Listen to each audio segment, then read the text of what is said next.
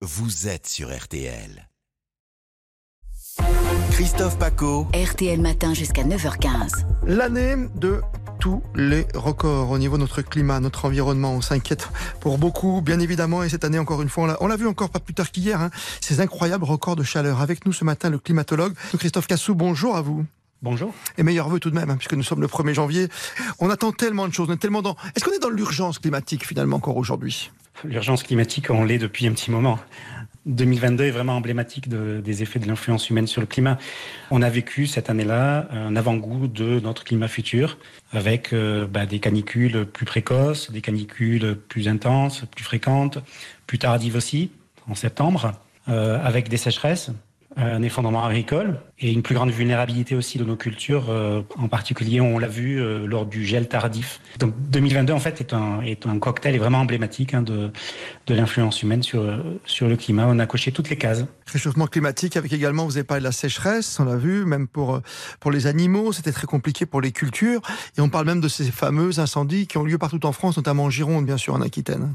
Oui, 2022 ben, a vu en fait les premiers méga incendies hein, sur euh, sur le territoire métropolitain en Gironde, avec aussi euh, les euh, les premiers déplacés climatiques sur sur notre territoire métropolitain. Euh, des milliers de personnes ont été obligées de, ont, ont, été évacuées à cause de ces, euh, de ces incendies. Mm. Et on voit bien aujourd'hui que, du coup, euh, ben, le changement climatique, il est vraiment partout. C'est une année record, on l'a dit, mais à travers le monde, on vient de le vivre encore avec les États-Unis. Hein, cette période de, de, de, grand froid, plus de 50 degrés, qui a fait plus de 50 victimes, justement. Comme chez nous en France, où on voit qu'on passe entre douceur extrême, petit coup de froid il y a 15 jours, 3 semaines, et au milieu de tout ça, des stations de ski qui, à, à moins de 1800 mètres d'altitude, ne retrouvent pas cette qualité de neige ce sont des brins d'herbe sur lesquels on skie aujourd'hui.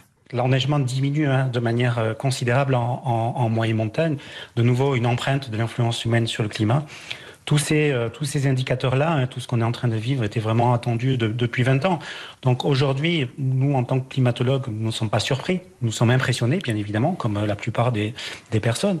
Mais nous ne sommes pas surpris parce que euh, ce que nous vivons correspond exactement aux trajectoires que l'on avait projetées il y a 10-15 ans. Hmm.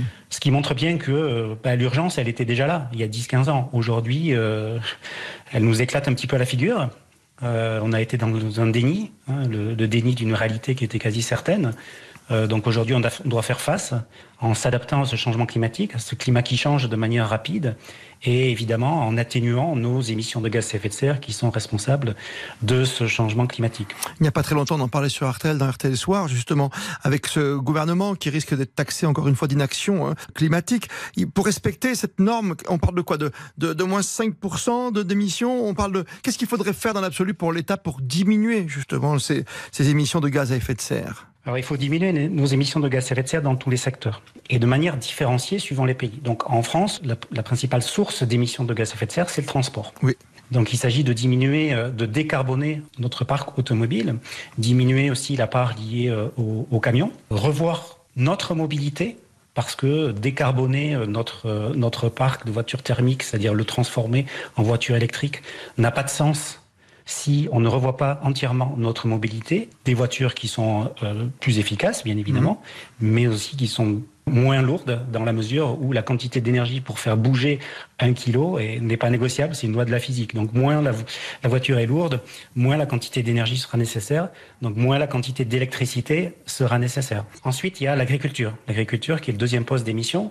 Donc il s'agit aujourd'hui de transformer notre agriculture pour qu'elle devienne durable et également euh, c'est l'évolution de nos régimes alimentaires vers des, euh, euh, des produits qui sont moins carnés manger moins de viande rouge mais de bonne qualité, faire attention à ce qu'on pêche. On sait, mais on a l'impression qu'on fait tous des efforts et que on a pris conscience depuis plusieurs mois, plusieurs années même, qu'il fallait qu'on fasse tous un effort. Faut pas qu'on se lasse non plus nous les citoyens de faire un effort et que tout en haut on n'arrive pas à un accord comme celui qui a été préconisé à l'époque de la COP 21 à Paris. L'enjeu est essentiel. Hein. Il ne s'agit pas de faire porter la responsabilité sur l'individu et sur le consommateur uniquement. Tout ça, ça doit s'accompagner, cette transformation doit s'accompagner d'une dimension collective. Les enjeux de, de, transformation collective sont absolument essentiels. Sans cette euh, euh, transformation collective et sans la dimension sociale de cette transformation collective, il est clair que nous n'y arriverons pas. Mm. Même si chaque citoyen devenait le plus vertueux possible en matière d'émissions de gaz à effet de serre, les objectifs fixés ne, ne seraient pas atteints. Donc il faut vraiment revoir en profondeur euh, nos, nos, modes de vie pour limiter nos émissions de gaz à effet de serre et pour respecter les objectifs. Parce que ce qui est important, c'est que moi, je suis géophysicien et je rappelle toujours qu'on ne négocie pas avec le climat. Les tonnes de CO2 ne sont pas simplement un chiffre dans un fichier Excel. On ne peut pas les changer. Chaque tonne de CO2 conduit à une fraction de réchauffement supplémentaire. Chaque fraction de réchauffement supplémentaire conduit à un risque supplémentaire, à des morts, à des souffrances. Et je pense qu'aujourd'hui, il est essentiel d'avoir ce discours clair, pour le rendre beaucoup plus concret, parce que de toute façon, on le prend en pleine figure. Et peut-être travailler, vous l'avez dit, à d'autres énergies, énergies renouvelables. On a beaucoup parlé euh, du soleil, de, l'électrique, des éoliennes, il faut penser à tout ça.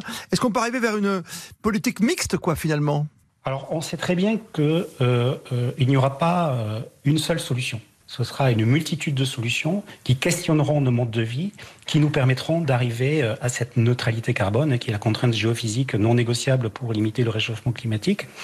Donc cette décarbonation, elle se fera à tous les niveaux. On a, bien noté que c'était une année de tous les records, l'année 2022.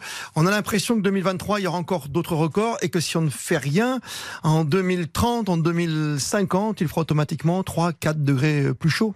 Alors les trajectoires vers, lesquelles nous allons aujourd'hui, si l'on considère les politiques climatiques actuelles, elles nous conduisent à un réchauffement à peu près de l'ordre de 2 degrés à l'échelle globale aux horizons 2050, 3 degrés, 3 degrés et demi à la fin du siècle. Mais il faut savoir que sur la France, le réchauffement est plus rapide que sur le reste de la planète.